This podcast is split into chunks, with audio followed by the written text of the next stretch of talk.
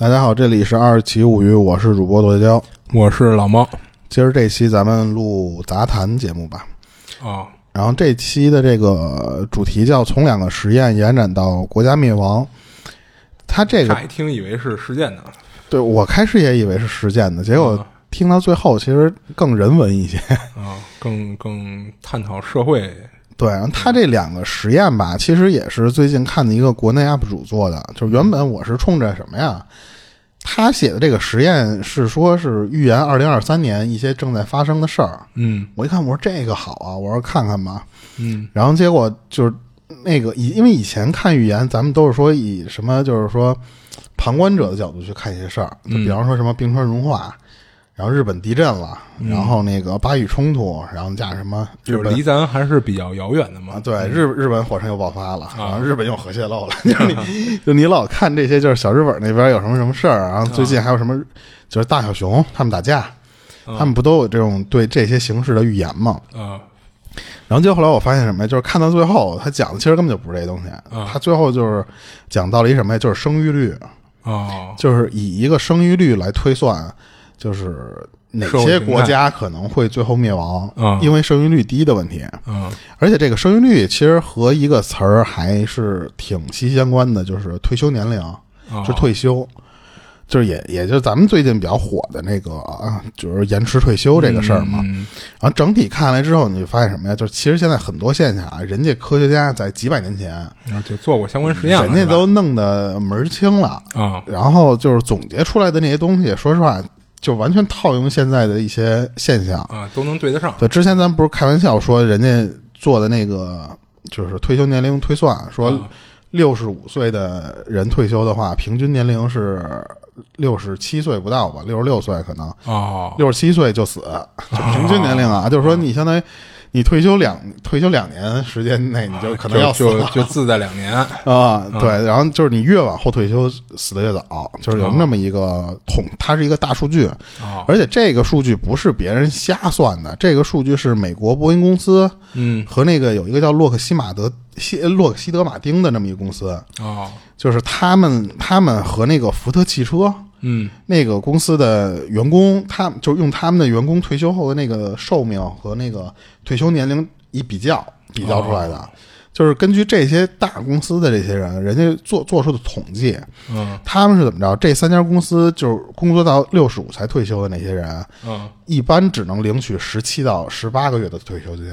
哦，你看十就一年一年半嘛，嗯就是一年半嘛，就是也就是说，咱们刚才说的，你要六十五退休，啊那你也就能活到六十七。啊就是人家是有一个大概大大数据这么统计下来的。嗯是基于数据分析的对，然后从从因为有些你感觉现在网上一些假新闻太多了，然后嗯你要说实话，真有那种营销号写一个六十五退休六十七死，嗯你觉得根本就没有科学依据。对对，但是人家这个就是统计出来了，嗯而且他们还统计出来一什么呀？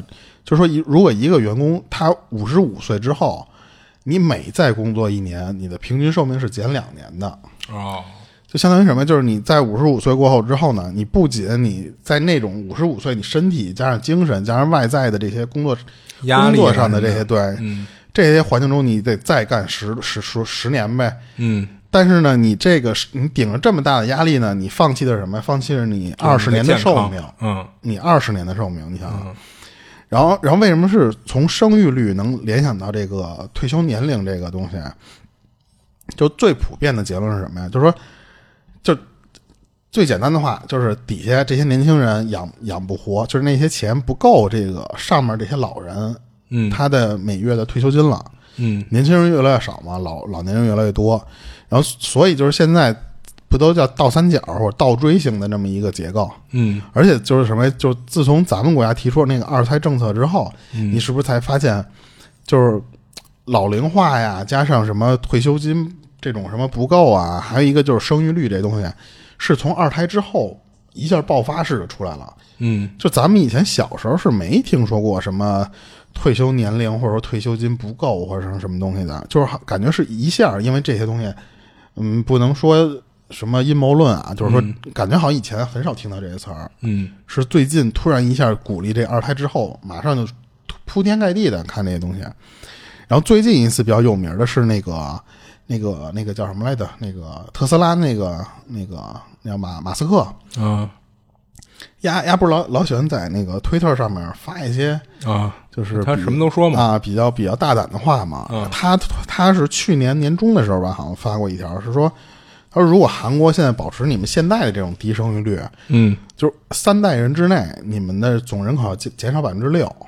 啊就是为什么是韩国呀？因为是以目前他们那个生育率来算啊，韩国已经从一八年开始连续四年的生育率不到一了。哦，对对对，那新闻我看了。对，然后然后那个韩国网友更逗，韩国网友说说百分之六，他说百分之六十，说百分之六还是太太保守了，说我们这 估计以现在这个速度，百分之六十减少人口都很正常，都都不奇怪是吧？啊。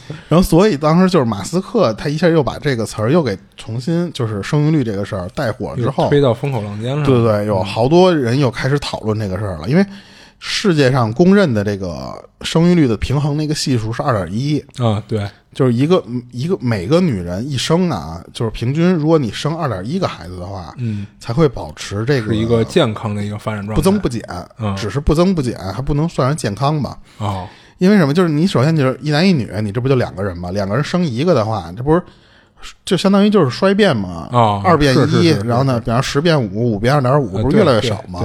对所以你最起码要保持就是二变二。啊，但是呢，你中间你还会有那种就活不意外了活不到，活不到那么大的。就是意外情况吗。它相当于大概就是一个百分之十的概率呗，所以就是差不多二点一折合进去之后就是二点一的这个，啊，就是把它那个意外的概率算进去，也算进去，所以你平均下来你生二点一个才相当于是一个持持平对对对。嗯。而韩国现在是什么呀？就不到一，啊，对。就是说基本上有些有些人要孩子，有些人就根本就不要孩子，对，而且这个丁克越来越多嘛。对这个比例还非常大，而且它是每年就是现其实是在在降低的这个嗯，这个数。嗯嗯零六年那时候，就是牛津大学就有一个叫叫什么大卫科尔曼，就那哥们儿说，嗯啊他就随着生育率持续下跌啊，就是韩国那边就应该是整个世界第一个自然消失的国家。哦，就是这么发展下去。对你慢慢衰变、衰变、衰变、衰变之后，你韩国就没人了。嗯然后他说那句话的时候，韩国的生育率还是一点一三呢。嗯，就就当然这是一个漫长的周期啊。呃，对，他他还是一点一三，但是没想到是什么呀？嗯二零一三年那个时候，韩国那边自己发了一报告，啊就是按照当年一点一八期的生育率来算的话，啊你看刚才他说的时候是一点一三，但是二零一三年的时候，它的生育率其实是涨上去了点儿。它是你看它哎，之它不是降了吗？它是零六年，它零六年说的是一点一三哈啊，对，然后啊这个是一点一八七，啊，对，那确实涨了一点。对对对，它但是以你现在涨了这个数来算，嗯在二七五零年的时候，韩国就没有人了，啊，就就是是七百多年后最后一个人就死干净了。啊但是没想到的是什么呀？就是韩国那边他们家二零一三年发出这个报告来之后，嗯。紧接着那个生育率就根本就达不到这个一点一八七了啊就比想象中的下降速度还要快。啊。因为在发布这个新闻几年内，韩国的这个生育率是短暂的保持了一个平稳，嗯。然后马上就开始突破一，哦就一三年到一八年，一八年的时候就已经破一了。嗯。然后呢，那个时候的生育率是零点九八，然后二零二零年的时候就是到达了世界上最低的一个数，就是零点八四。啊，就是你感觉零点九八和零点八四跟没差多少对对，但是像没差多少。这已经是世界上最低的一个数了。是他说用，他说所以说就是你不用到二七五零年，就是韩国肯定会在更短的时间内就就死干净了。啊，对他，因为他这是等于越来越快嘛。嗯对啊，而且还其实还是有恐怖的现象，什么呀？就是那个时候可能先是没有年轻人，嗯那一个社会全是老老头儿和中年人，哦，那老头老太太那会更快的。然后他没有新的生命力之后，那些老的慢慢死了之后，这帮中中代的人其实就差不多就剩这些人了。等他们再老，那就没了。但是那个时候没有年轻人了，你想想多可怕！对对对，但是我说实话，我这期不是为了鼓励大家生二胎、生三胎啊，我就是为了就是讲讲这么一个事儿。说实话，你生不生还是看你自己的情况的，因为我、啊我们家现在也暂时还没生呢嘛。就啊，对啊，然后咱接着说这个，就是二零二二年上半年，嗯就是咱现在已经是很新的了，就是因为它基本是一年统计一次嘛，啊，是是是，相当于整整整一年前，韩国的出生率现在是零点七五，哦，就是更低了，嗯你知道吧？他们就是一想没想过办法？就绝逼想过，就每个国家肯定都不想这么这么低啊。就是鼓励生育嘛，对就韩国那边怎么着？就十五年之内，就二零二二年之前的十五年差不多的时间，这个韩国光靠这些就是鼓励生育，投资了多少？一点一五万亿元。嗯然后反而是他们发现什么呀？就是越投这个生育率越低。哦这其实也是什么呀？就是其实我们咱们国家也是肯定也，但是咱们可能是没看见，嗯就是也是投入了很多钱在鼓励这些东西上面。是是但是为什么有好多就是现在网友说，呃，你就比方每月多发我两千块钱，嗯我就生了，或者嗯什么什么，就是你知道那种话。其实如果真的国家发你这两千块钱了，你你可能还还是不会生，对，而且这两千块钱还因为。你想这两千，我是不是能让我生活过得更更滋润？对我就干别的去了。但是如果我要生了孩子，那好家伙，肯定这两千是不够的，啊对吧？对对，啊不是啊你就算够，也有一些人可能不会拿这个钱去干这个事儿啊是因为就咱们两千是个比喻数，估计是是，不会给这我明白，我明白么多啊。嗯对，所以就是，其实咱们就跟他们一样，每个国家，我记得那时候日本也干过那事儿，嗯也是就但是那个持续一直降低，因为有一个理论什么呀，就是日本一直都是这样。对，然后他们他们就是说，如果一个国家啊，就是因为这你你想正常，比方说咱们是还是二点一的时候，嗯到二点零、一点九的时候，其实早就有手段出来了。嗯人家不可能等到说你到一点一几的时候，你再做手段，那就来不及了。对对对，然后，因为他们当时研究过一个什么，就是如果这个生育率低于一点五的时候，嗯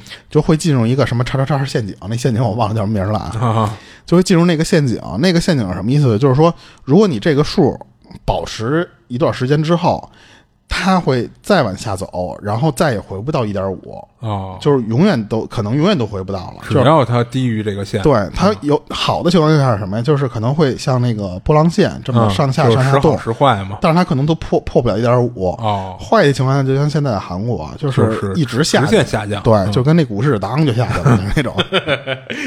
你这股市可能要说到很多人痛点上了。就最开始的时候，他们呃就是算过一个东西，就是说，就是一七几几年的时候，就是我说那些科学家，人家就就算过一个东西，就是什么呀？就是他们那个时候科技不发达呀，他们用人口和粮食做对比，嗯。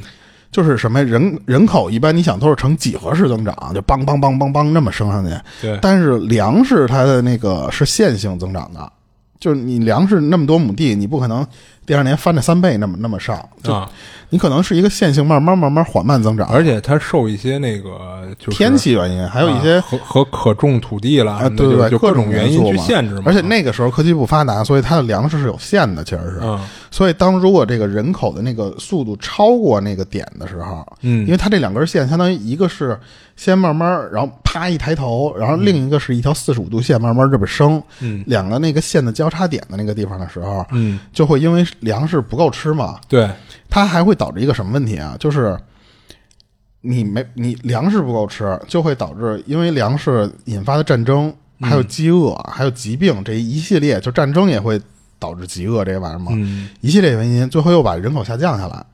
然后那个交叉点就，他们有一个名词叫生态墙，哦，但是可是他当时那个一七几几年的理论是这样的，嗯就是那个时候可能因为真的因为粮食不足，一打仗就是人人少了嘛，然后这个人口不就下来了嘛？对，那会儿一生生好多都，嗯然后但是他没想到是什么呀？就这几百年间的这个，你想一七几年到现在几百年间，人类的这个科技发展已经就是食物，其实在地球上啊，大部分地区其实已经不是说稀缺东西了，或者说。大部分人已经够吃了，只有在像比方非洲啊，或者一些还是有，对对对，分地儿，嗯而且呃大多数的国家，好多就是像什么大米、小麦什么，这些都是来回进口、进出口了。嗯就不仅我自己够吃，我还能出口到别地方。嗯所以，其实现在咱们地球上的这些国家啊，大多数人早就突破它那个生态墙的那个定义了。其实也就是说什么呀？就是目前大部分国家人口的增长速度是没有科技进步速度快的。啊啊，你可以这么理解吧？就是其实现在的定义，那个粮食就可以改成叫科技了。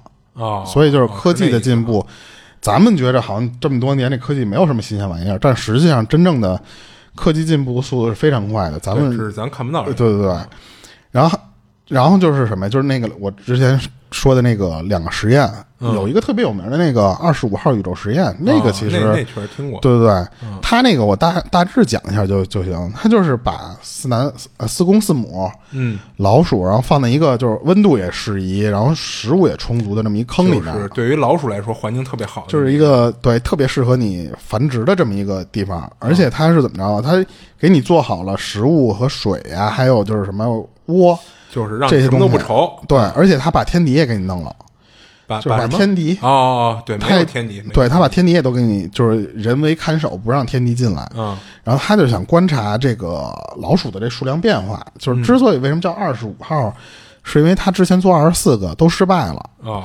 他觉得自己失败的原因是什么呀？是食物不足导致的，就是相相当于之前那哥们儿，他觉对他觉得是因为到多少多少数，我的那个供应链就不够了，啊所以他这次准备的是什么呀？就是充足，虽然说充足啊，就像也是有限制，但是那个限制的数生态墙可能会特特别别高，啊对对对。然后他想看什么结果，但是最后不是还是失败了嘛？就大致说一下，就是，就首先他为什么选老鼠？因为这老鼠一是能生啊，嗯，二是它和人其实都是属于叫社会性动物。对对对，然后它当时那个理论上啊，它那个那个坑里面是能容纳三千八百多只老鼠。啊然后你想，它当时不就放进那四公四母吗？对，就就八只嘛，它理论上觉着我最起码能繁殖到那个时候，嗯所以它的那个食物和水是肯定充足的。啊，就按照那个上限量去给放的。对，然后而且它也是给它就是区域划分的非常好，就是比方说那个老鼠窝都是在那个洞呃不是那个坑的墙壁的那个位置，啊，就是非常多。那个、哦那个、那个、那些，就是就是保证你就是足够多的，房子有的是，随便住。对对对啊因为他推算了一下，以他现在的这个水的供应啊，嗯你想他坑只能容纳三千八百多只，嗯但是他的那个老鼠如果到六千一百只的时候，水才不够喝，哦然后到九千五百只的时候，这个食物才会不够用。哦，就等于打着很多的富裕的啊嗯，然后，然后，而且还它还恒温，就保证了就是说没有天敌和这个温度上的变化。哦就是没有什么自然灾害，没有天敌。对对对，然后它那个前二十四个宇宙的那个，就是刚才我说那什么什么陷阱，嗯叫马尔萨斯陷阱，嗯就是它它这个陷阱是大概一什么意思？就是咱们形容的那个波浪线，啊它前二十四个宇宙都是什么呀？都是先到一个顶峰，相当于它它的一个极限的位置，然后那嗯它的以为是说这个老鼠会迅速死亡，然后慢慢的再怎么长上去什么的，但是它前二十四个宇宙就是都突破不了那个极限。他就一直以为是食物的问题啊，嗯所以他这次不是改进了吗？就是那个第二百啊，不是二十五号的那个，嗯然后结果后来他发现一什么呀？就是前一百多天，这个老鼠还挺正常的，就是因为老鼠你不可能一进洞里就生啊，嗯它先得用一百多天的适应这个周边环境，然后发现发现这个地方还不错，适合我这儿繁衍后代了之后，就差不多用了得有又二百天吧，就是就开始就开始了嗯。就就开始生了，你知道吧？嗯。但是生到三百三百多天之后吧，发现这个数量慢慢减少，就是属于什么呀就这？么快就开始减少了。对，就相当于就是一年之后，嗯就慢慢减少了。然后当时这个就是在发展期，就是开始疯狂配对儿的这这段期间，他发现一个奇怪的现象，就是你这个虽然这个老鼠都长得差不多啊，但是这里边也分这个你身强体壮牛逼的老鼠，就公鼠，它就会干一什么事儿？它就会占更多的母老鼠，哦就是一个人不是一个坑儿，哦他会占很多别人的媳妇儿，相当于就是。嗯但好在是什么呀？就是你占了这个别人媳妇儿，你也是干活的，你也是在生的，所以这个总数在这个期间，它其实一直在往上升的。嗯然后可是到了那个，就是刚才咱们说这个停滞期的时候，嗯就出现了一个更诡异的事儿，就不止更一种啊，就是他发现什么呀？就是那帮不牛逼的老鼠啊，他们就直接被轰到了那个坑的中间的那个地方，那个地方是没有窝的。哦它那个地方实际上相当于是做了一什么呀？就是 N 多条线儿隔出来一个十六个小小隔间的，不是隔间，就是放射线，用用那个线隔成那种那种放射线的那种地方。它那个地方其实就是一个露天活动区域，嗯它并不是一个能让老鼠居住的地方。可是他发现那帮干不过别人的那些老鼠，最后全被轰到了那个中间的那个地方。嗯那个地方首先它没有没有窝呀，没有什么的，生活环境也很差。然后呢，他们就开始没有交配的欲望了。就是一是那这帮人估计也抢不过那个那个成年老鼠，就是屌的那个老鼠。嗯然后这帮人每天就干什么事儿啊？吃饭睡觉，然后还一个事儿就是打理自己毛发。嗯他这里边说的这个打理自己毛发，其实用这个生物学家那个理论就是什么呀？就是这些老鼠其实对自己的外在更在意了，嗯就相当于自恋了。然后他们管这个阶段的老鼠叫梦游者，这个名字无所谓啊。嗯而那些就是比较屌的那些，就是有支配阶级的那些老鼠，他们开始干一什么事儿？他们开始乱交，他们是和不同年龄段的老鼠交配，哦就不光是可能以前的那些媳妇儿，可能他的孩子、孩子、孩子，哦，他都得来一趟。关键是什么呀？他交配完了他不管，就是交配完了之后，那个母老鼠有可能就直接生完那个孩子，生了就搁那儿了，然后它走了，就不管那个老鼠了。就公的母的都不管是吗？对，都不管那个老这个小老鼠了。哦而且还有的直接就是他后来研究发现，这帮母老鼠就是还干了一什么事儿啊？他们直接在胎盘的这阶段就直接把这个小老鼠就给消化了，在肚子里边就再给回流了，你知道吧？哦而且他们发现这个就是有支配阶级的这些老鼠，他们现在干一什么事儿？他们有，他们他们他们他们有同质现象，哦，他们还不仅对不同年龄段的母老鼠下手，他们还对同性别的那些下手。啊所以就这些诡异现象，时间长了之后，一直到五百六十天的时候，然后这个这个阶段，这个阶段就开始叫死亡期了，就是这当天是出生和死亡是持平的，嗯。总数是两千两百只，嗯。你想根本就没有达到他说的那个三千八百多只，啊。然后这个两千两百只也是他这个里边最高的一次，啊。四十天之后，就是差不多六百天吧，正好六百天的时候，这个衰减慢慢的就开始猛的下跌，一直到什么时候？就是到那个呃一五八八，我想一五八八就是多少天啊？就是一千五百多天，一千五百多天多少年？不到三年五年，差不多哦不不到五年啊，不到五年啊四年多，嗯最后就剩下二十七个了，哦就是那个坑里就干净了。哦他，你想他这个实验做了五年的时间嘛，嗯二十三个女的，四个男的，但是没说这四个男的还是以前最开始那四个男的，那那早早早我估计早啊死了那四个男的，，对对啊，并没有他出他说的那个什么呀，就是那个叫什么什么玩意儿陷阱，就是嗯降到最低的时候，然后他还能抬起来，啊因为什么呀？他他觉得什么呀？就是下降后应该有一个大恢复，嗯然后再下跌，他觉得是这样。但可是他通过这个实验发现什么呀？他把这二十七只老鼠再放到别地儿去，嗯他觉得是不是这个环境影响到这个，相当于就是孟母三迁嘛？我得，他给他放到那个新的环境里之后，他还重新给他找新的老鼠，让他们俩配，想让它繁殖。结果后来发现什么呀？数量还是不增长了。到最后一千七百天的时候，最后一只老鼠也死干净了。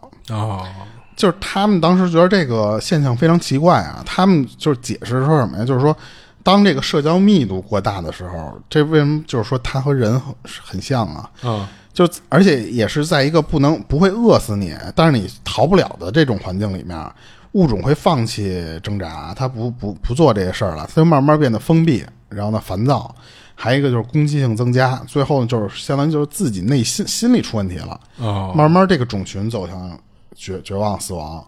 就这个你看，其实就非常像什么，就跟现在的这个日本那头似的，嗯。就是他们那边竞争压力那么大，然后慢慢的这帮人就开始不不交女朋友，对对对，嗯。不不不不生孩子，嗯。然后呢就每天就跟社畜一样的那种那种，慢慢的他那个就是现在日本的这种现状，嗯。就是没有新孩子，全是老人。嗯。然后这个其实是一个就是很多人讲过这个实验嘛，啊，然后第二个对第二个那实验啊，我觉得这个实验特别有意思。这实验、嗯它叫老鼠阶级实验，啊，这他妈是一个一九三八年就做的这么一实验。哦这么老早然后他他这个叫就是这哥们儿叫斯金纳，做这哥们儿叫斯金纳，他自己做了一箱子叫斯金纳箱。哦他最开始其实做的是什么呀？就是那个条件反射实验。啊就是把那个老鼠关在一个小小小箱子里面，然后你就摁一下那个杠杆，它就掉一个吃的，慢慢的，就是这个老鼠知道我只要摁这个杠杆之后就有吃的吃，所以它每次都会主动去拉那个杠杆嘛。啊然后，但是那个一九三九年的时候，耶鲁那个有一哥们儿给给他这个这个实验给升级了一下，啊他是放进三个老鼠去，然后呢，先分别是把这个老鼠背后点三个，就是一个点儿、两个点儿、三个点儿，这样标记一下区分嘛对对对。嗯然后原来你不是你按一下拉杆儿，食物就从旁边掉出来了吗？啊然后他给改了一孙子的，丫是把那个你按了杠杆之后，那个吃的是从你身后那面墙出来，哦然后这样就会出现一什么现象？就是实验刚第一天的时候，这帮老鼠也是开始没有规律，但是这这些老鼠的前就是这三只老鼠的前提是他们已经知道了那个摁拉杆就啊有吃的，做过一个先做过那个了，啊。对对对，然后然后再把这三只放到这里来，啊。所以第一天的时候，等这个老鼠发现规律之后，他们也是，就是都是先随机的去拉那个杠杆儿、拉杆儿，然后去跑到那边吃去。然后结果到第二天的时候，结果发现什么？就是他们就是九十分钟，一般这一个实验做九十分钟啊，嗯。就是他们忙活半天之后，发现每只老鼠这个劳动量是大于自己这个得到的食物的，等于说越跑越饿，越跑越饿。哦然后第三天的时候，他又发现一个更牛逼的事儿，什么？他发现这这帮老鼠是分阶级了，就是他不是有一二三号老鼠吗？啊这个二号老鼠就不动了，他就守在那个出口那儿。然后呢，那个一号呢是偶尔会去拉一下那个拉杆儿，嗯剩下全是三号在那儿拉拉杆儿去。哦等于说，经常发生的一个什么事儿，就是三号在这边拉一下拉杆儿，然后那边守着那俩哥们儿直接就给这吃的东西吃了。啊然后最后他他统计了一下这个九十分钟这个时间之内，这三只老鼠的拉杆的次数，嗯那个三号那老鼠拉了三百多次，但是另外那两只拉了不到五十次，哦就是明显已经分分出这个阶级问题了。啊等到四十天的时候，就发现什么呀？就是那个三号老鼠一进那个箱子，就开始已经开始干了，你知道，就是机械性的那儿那儿那儿干了。啊但是一号和二号就是连动都不动了，哦，就是直接就守在那个就等口那儿着对。喂喂食了啊。然后只有那个就是最后有一统计啊，也不是说只动都不动，是嗯。还是九十分钟之内，嗯。这个三号拉了一千一百五十六次，啊拉的更频繁了。相当于每分钟你得跑十多个来回，嗯。就相当于你就是摁了，基本上你得跑回去看一眼，然后你嗯。看发现没没有，你再跑回去，就那个那个时间了。啊勤劳小蜜蜂。那个一号是两次，哦。九十分钟之内他只跑了两次，然后那二号是一次都没有，哦。所以他们最后把这三只老鼠定义成什么了？就是那一直在吃的那哥们儿叫剥削者，啊。然后那个拉过一两回的这个叫中产阶级，啊。剩下那个就叫劳动阶级。啊。你其实你你你你现在往咱那个社会上 套，你就觉得我真你妈凄惨。咱现在其实就是那个劳动阶级。对然后，但是他他他发现为什么会发生这个事儿，就是有一个偶然现象，就是在那个三号拉拉杆的时候，恰好那个一号和二号就是在那个食物旁边，资源其实就是嗯资源旁边。长久下来，这个阶级是慢慢自己形成的。嗯就这个和咱们现在这个人类，就是说吧，这个对比来说，其实是直接能套进来的。嗯嗯就是说，如果啊其实这个三号也是可以当剥削者的，只嗯。是恰巧在形成那些观念之前的时候，你恰巧是在拉，而不是在那块等着吃，嗯就是你没有你点儿不正。对你没有上来就待在资源的边上。对，所以现在你如果就是说人类社会把这个食物变成权利来说的话，或者说更多资源来说的话，嗯其实就是这样嘛，就是资源它也是伴随着这个权利来分配的嘛。嗯你有更多的权利，它就能分配更多资源。所以，就是他把这两个实验就就是结合在一起，就解释了上面的那个韩国的那个现象。嗯财阀 其实就是那样，就是嗯因为就是当你是第一个实验那些大多数的那些老鼠，就是你不是那些干得过那身强体壮体壮的那些大多数的那些弱弱势老鼠的话，嗯那你首先你一你就不想生了。嗯这就是第一点。然后呢，第二点就是什么呀？就是就是低低欲望。日本不是有一个叫《低欲望社会》的那本书吗？嗯然后第二个实验就又说明什么呢？如果你要是那三号的话，你越努力，其实别人得到的越多，哈 哈然后而你得得得到的反而其实是越少的。嗯所以慢慢的，那个为什么说韩国那边呀呀，其实现在就是这苍蝇，就是韩国人底下的那些人，其实就是拿自己已经默认成小白鼠，或者说他们无意识的已经把自己当成小白鼠一样了。嗯就大多数的那些资源，就是被人拿走的时候，这帮人就不想生了。嗯嗯这就是就是相当于你说的那个财阀，加上一些什么政治上的一些什么各种就是勾结之后，百分之九十多的资源让别人拿走了。高度集中嘛。对，然后你剩下的人，说实话就不不太想要了。嗯，分不着蛋糕嘛。就其实咱们国家也是这样，是，就是就是咱们国家，因为咱们国家现在也发生过这个发生了这个，生育期容易不过审啊。那不会，我其实是在鼓励大家多生孩子对不对？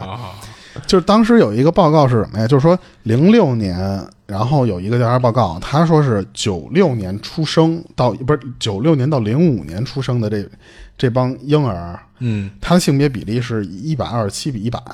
哦，就是那个时候，如果以这个比例来算的话，不是，他这个一百二十七是男男对，嗯然后他以这个比例来算的话，生育率咱们国家那时候要达到二点三，你就不光是二点一的问题了，嗯，才算平衡。哦，然后然后他那个那那个算法当时是怎么着？就是，呃，因为你还多出二十七个人嘛，嗯多出二十七个人，然后就就就啊，没没没，这这些人你还就没有配平嘛。对对对，嗯你还得给他配。嗯然后当时就是他们有一个那个，就是什么呀？就是，呃，叫叫叫一个，就是和咱们之前事件上面稍微有一些出入的地方，就是人类科学上面有一些认为是，就是咱们人实际上是在非洲那边苏门答腊嗯。那一部分人，然后圈出来，就是那那边火山爆发了，火山爆发，气温降低之后就不能生存了嘛，嗯。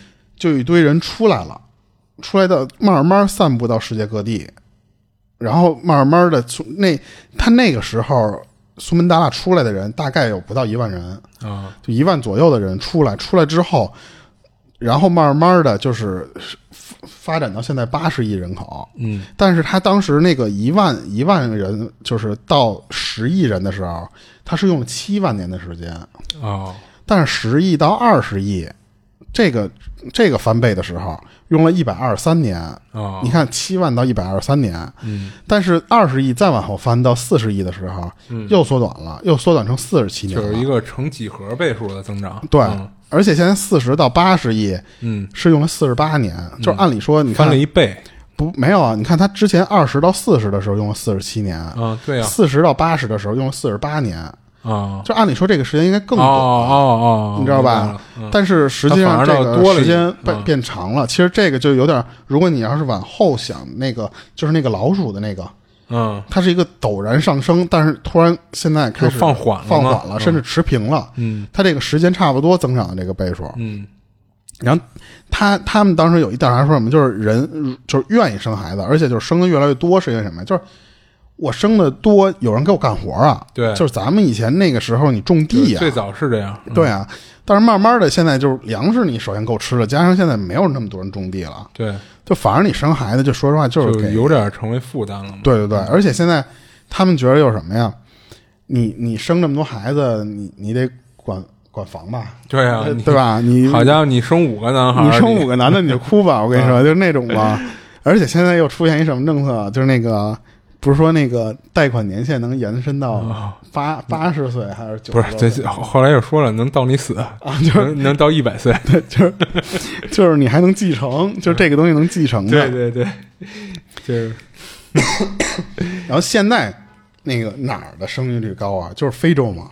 啊，因为非洲可能还是那个问题。就我记得，我记得当时咱们这边就是在计划生育之前，咱们的那个生育率是六，嗯，能到六，就是相当于一个能生六。那你想，咱父母那辈儿都是是很多兄弟都是四五个，四对对所以那个时候还算高，但是后来就低下来了嘛。但是现在最高的就计划就是生育了嘛。非洲，就那边还是因为那边其实啊，在他们的理解里，可能还是我生的越多，我能得到的资源就越多。它其实就相当于什么呀？就跟咱们以玩游戏来说，就是它是上一个版本，嗯，他们还活在上一个版哎，本的对那个对版，本上是那意思，是那意思。但是有总你总有一天，这这帮非洲哥们儿们，他也得，你想你你老老得有人想占他资源，所以你就会带来更多科技。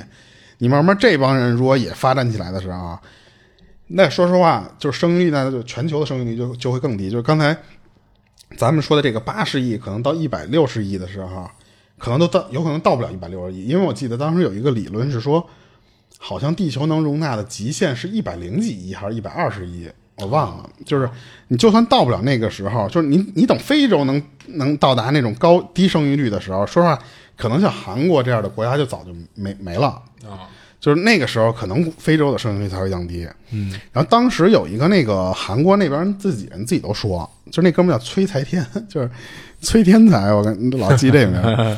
就他说在在韩国生孩子的都是傻逼，就他当时在电视节目上说的啊。啊，他说可能生孩子智商连两位数都没有，就是生孩子这帮人啊，因为他们有过一统计是什么呀？就是说在韩国啊，就当时的人口是五千多万，嗯。然后呢，可是记录在案的补习班儿有十万多个，啊。就巨多的一个数量，相当于是。嗯。整个韩国的普通家庭的百分之七十的收入都给这个孩子上补习班了，而且好多其实都是负债，跟银行借钱来让这个孩子上补习班，哦。所以就是最后相当于什么，就是。掏空了，就跟咱们这边那时候说买房的那种感觉，嗯就是你把这家庭都掏空了，来让这个孩子。当然，人家是给孩子上补习班了，咱这边是买房了。嗯，其实我觉得差目不标不一样，差差不多，其实都是。嗯，跟咱这边一样，就是什么呀？你上大学也没有什么用，就他们那边，你上大学也没什么用，就是因为他们觉得什么？就是更多的人会变成第二个实验室里的那个三号小老鼠，嗯就相当于你就你你说实话，你是大现在大学生也不值钱，咱们这边也不值钱，所以你以为你上大学很值钱，但是你不如比方说去一个家里有关系去一三星公司，嗯你一下就就就就不一样了。但是只要你进不去的话，你就是那个三号小白鼠。嗯然后，所以当时那个二零一九年，这个韩国他们那边一什么什么部门啊，就发了一个那个数据，就是呃以就是最低线啊，就是长期雇员是超过五个的，低于五个的不算啊。这个韩国企业在二零一八年的工作小时是一九八六个小时，一千九百八十六。嗯这个我忘了咱们国家是多少了啊？就是啊，这这因为不仔细算，你没有概念。对对对，然后然后然后呢，他们是有一个叫 O O E C D 的那么一个经济联盟的，嗯就反正最后就是简单来说啊，韩国那边的平均的那个工作时长是超过那个联盟组织的，是最高的。然后，但是他们的睡眠是七点五七点五个小时，不不叫七点五，七小时五十分钟。嗯这个时间又是那个联盟里最低的。就这两点再一交叉，就会出现一什么现象？就是你他妈工作时间超长，然后基本上就是干的又多，睡的又少。对，到家你就你就你就得睡了，睡了你还睡不了多长时间，你又得接着出去干活去了。所以他们就相当于什么，就是你没有什么想干的事儿了，啊，就是就那那是不是更多时间除了你工作的时间，就是在通勤上了？那对也也有可能就是、啊所以他睡得少嘛。对啊，然后然后所所以他们当时还有一份调查报告显示什么呀？就是嗯，韩国那边还就是比较严重的还什么呀？就是那个职场霸凌，啊，是是是，他们不光职场霸凌、校园霸凌什么的。呃校不校园霸凌是另一回事儿，就是他是以一个你能适婚年龄或者适育年龄啊这么算那个暂时不考虑。啊对对对，他是百分之七十五的比例啊，就是说，相当于一百个人里有七十五个人在二十多岁的时候，其实都是遭过职场霸凌或者欺凌吧。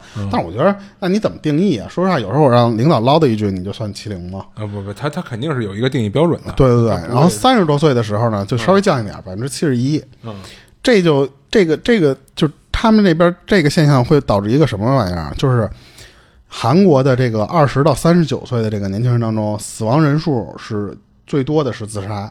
啊你想啊，他们他妈干活时间又长，睡的时间又少，你干活时间还老让老老板欺负，啊。所以他们的那个就自杀的数是特别高的。嗯二零二一年的时候，他们有一个统计是每天就有三十六不到三十七个人吧嗯自杀，啊。每天有这么多人自杀，然后这个这个自杀率也是这个 OECD 他们那个联盟里面第一名，就是你看这好的事儿他都没占着，坏的事儿全是第一。这个联盟是一个世界世界性的联盟，不是，它这应该是一个就几个国家之间，就比方亚太地区的，呃，类似于那种的。对对对，肯定是几个国家之间嘛嗯，对对对要不然他怎么去算这个第一、第二什么的？嗯嗯。然后就不是有那个那个自杀大桥，嗯，汉江大桥，那不是特有名吗？对，后来他们说说那个，因为不是太多人去之后，他们不就弄就开始我我其实我是知道前一段新闻的，嗯。就是因为那个地方老有人去自杀，然后之后政府就还有那保险公司，就那三星他们嗯。把那个桥不重新装修了一遍嘛，然后上面贴了一堆暖心的话语，就是那种哎，就就是生活多美好什么的。啊，就是那种话，而且他不是就那时候我记得我我是大学看到这个新闻的，是说还有那种电话，那个电话就是你你接起来有来。知心大姐姐给你开导，啊不是大姐姐，可能是一个就很好听的女孩的声儿，啊就会知心小姐姐对，对对，她会开导你。嗯，然后就是那个新闻，我当时觉得我，我说人家那边真真真好，就是你觉得这是一种社会福利似的？不是就人文性很很很好，你知道吧？但是那个其实是就是是有一个后续报道的，你知道吗？就是那个大桥装修好了之后，自杀人数是翻了六倍。就是你原本你不装修它，说实话，可能一一每天死三十六个，嗯你那个一弄，那他妈相当于死二百多个，嗯对不对？就是一下翻了六倍，就是因为什么呀？就是他他他们就是当就是首尔那边自己研究自己觉着啊，他说、感觉是什么呀？就是那些话给那帮人激着了。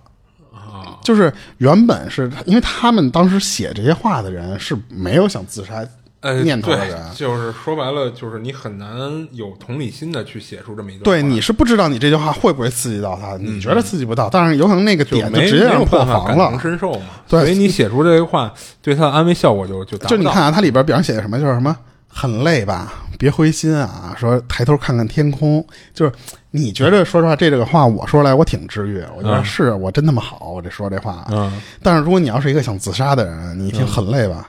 是累啊，我死了算了，你知道吧？别灰心，我他妈本来不灰心，你这么一说，好像就必须得灰心了，就那样。抬头天看天空，天空上那么多星星，我真他妈渺小，我死了算了，就全是这种话，你知道吧？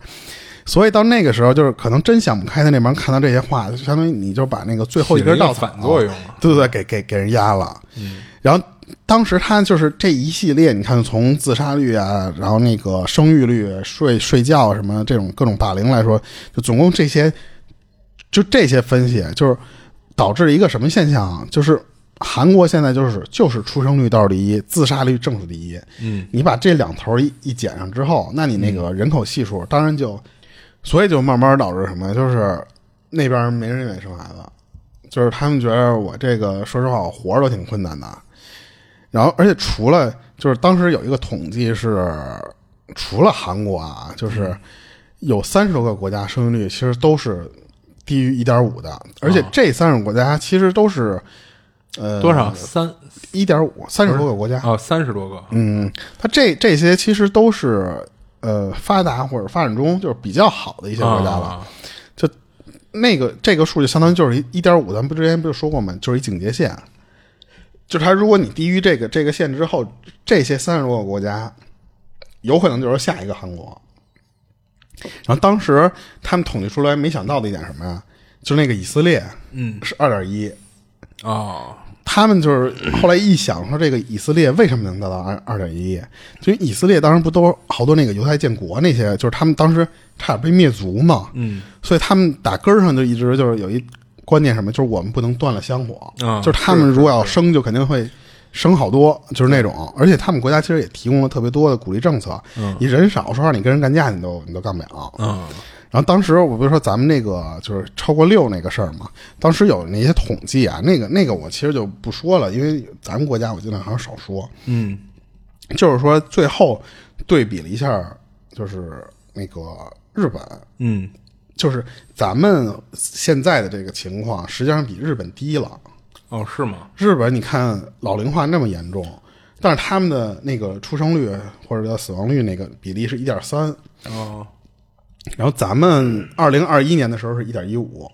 哦，就已经是比比已经那它低了。么低了。对对对，而且有报道称什么呀？就是你现在不光是不想生的问题，是现在的不孕不育的不孕不育的那个发病率就是，客观因素，对，嗯，以前是百分之二点五到百分之三这么一啊概率。这个也在增长，是吧？二十年前啊，是啊顶多就百分之三，现在是多少？现在是百分之十二点五到百分之十五哦，那这真是涨涨了太多了。对，就相当于你十个人就有一个是不孕不育了。哦，那这就有点客观因素导致的了。对啊，所以就是慢慢的，你不光是不想生的问题，啊，就是主观加客观加一块儿。对，最后你还不能生了，嗯所以最后就是一个挺。挺挺，就是你避免不了，就是为什么？其实就是咱们不是说呃那些话，就是说为什么国家现在好多在鼓励咱们说，嗯，你不仅二胎或三胎，或者是他他这样的政策肯定是有原因的嘛。对，就是因为有些那个有这些，就是网友不是说这个人口减少之后，这个对对咱们是好事儿，就是说相当于你，就是你更值钱了了或者什么什么的就就这些方面去考虑嘛。但是实际上人家说什么？人说你你就你都不用不用你不用说别的，就现在就有发生的事儿，就是去年开始还前年开始那些大厂的裁员，嗯，当然不可能因为这个啊，就是说。你都不知道他为什么会裁员，你觉得他还挺挣钱，他就突然开始裁员。嗯，他对外可能宣称什么效益不好或者什么的，但是如果要是真的人口降低到非常低的时候，就相当于人家的意思就是什么呀？就是人家资本家是抢在你前面的，你在还没有觉得你人值钱的情况下，人那边已经先不招这些人了。嗯等于说你还是那个被动的。嗯，然后还有人说这个，那我人少了之后，这个没那么多人买房，房价也会降低。嗯但是啊，就是首先你一可能会找不着工作，二是你这个工作可能不会给你带来更多的钱，嗯你你或者说你有你挣了，比方说比你现在多五千块钱，但是房价可不是以你这个比例来往下降的，嗯，就是你多的这一点儿，其实可能并买不了。了房。哎，对，对于买房这事儿，可能还是有点杯水车薪嘛。对对对，就是日本那个时候，他不就是二二战结束之后，他就是突然就是自己搞经济，一下就就富了。一九八几年、一九九几年那会儿，就是非常有钱嘛，那时候。嗯他好像是到一九九零年的时候才开始往下衰减的嘛。他那个时候就是因为什么？就是就是因为太有钱了，美国眼红，他出了一堆什么，就是经济上的制裁，或者说那种陷阱。还有一个，还有一点是什么呀？就是从那点那个被制裁那那一次之后啊，他那时候工资日本人工资是翻番的，就相当于你现在拿两万，你以后是拿就是那那时候是拿四万块钱的。嗯但是他从那个那个顶点那个往下摔了之后，就是日本的那个人口就再也没回到过一点五，哦就从零三年开始啊，就再也没回到过一点五。嗯然后最后统计了一个数，就是零三呃零三年之后啊，那边的就是十五岁吧，那个以下的那个儿童嗯还没有他们当时的猫和狗多，就是哦日本的那个猫和狗多。这个真是有点讽刺了啊。对，就是就相当于你不管算不算流浪猫狗数啊，就是说宠物数是比你孩子数多的，嗯就是那样。然后最后就是你想那一一零年开始，日本人口数开始减少嘛，就是你你想一直减少到现在，然后现在就属于就他们那个不有一个哥们儿说叫什么低欲望社会的那些东西，嗯他就说那意思就是你首先你人少了之后，你就会变得你消费也会变少，就是整整体的那个消费就得不到刺激嘛。你越多的人，可能比方全是老头老太太或者全是年轻人，他会带动经济刺激消费。但你人少了也也不消费了，也不那什么了，就倒逼到最后就是什么呀？就是他们那边就那样，就是你首先你就一是不买房了，没欲望了嘛，慢慢慢就开始不买车、不结婚、不生孩子，然后反而不就开始先看二次元那些东西。嗯最后，那你房子就开始跌，那贷款的那帮人就跟咱现在似的，就出现那个断供的情况下，嗯，就是日本那边更严重。咱们断供感觉是这几年才听说过有这帮人觉得是负资产了，然后最后就断供了嘛。最后不是有一个那个有一个就是就是网友评论的那种，就是说相当于你花了几十万块钱，你得到了一个尊贵的这个失信人员名单的称号。就是那种，其实日本那头早就开始这样了，就他们那边早就是负资产了。嗯然后最后其实就是相当于什么呀？就是那就咱之前聊的那个切腹，哦就日本那边说，那解决这问题的方法其实就是切腹嘛。啊，然后那可不是跟韩国那边一样吗？呃对，但是说实话青木园是吧？啊，对也有对韩国韩国韩国有那个大桥，然后这边啊那边青木有树园林嘛？啊，对。然后所以人家好多人说说，那我知道中国那个生育率低，跟我那每月挣三千块钱有关系吗？其实挺有关系的，说实话，对对对。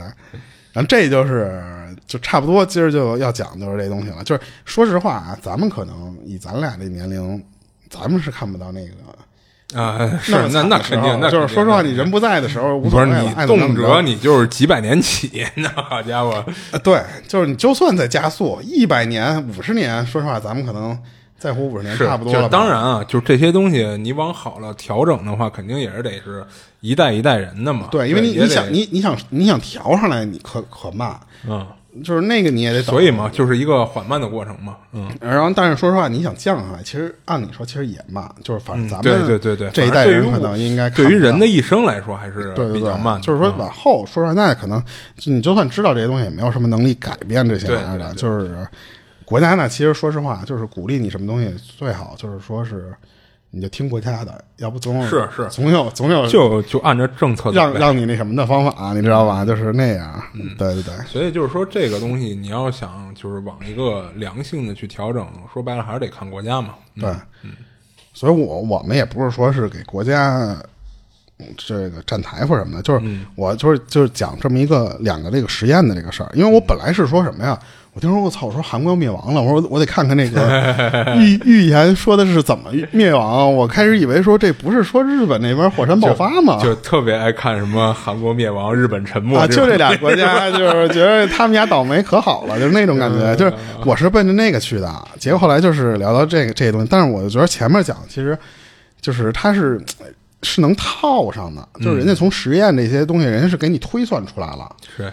人家早就告诉你这个最后的结结局是什么样了，而且就是那个就是韩国就是最快的那个国家，离咱最近，嗯，然后你就你就很快就能知道他们家到时候该什么样了，嗯，虽然咱们现在都都觉得没什么切身体会，嗯，对。对对对，就是你现在要说跟你三千块钱工资没什么关系，确实也没错，确实也没关系，对对对对对，大家听个乐呵就完了，对对对，然后今儿就到这儿吧，行行行，这里是二七物语，我是主播剁椒，我是老猫，我们下期见，下期见。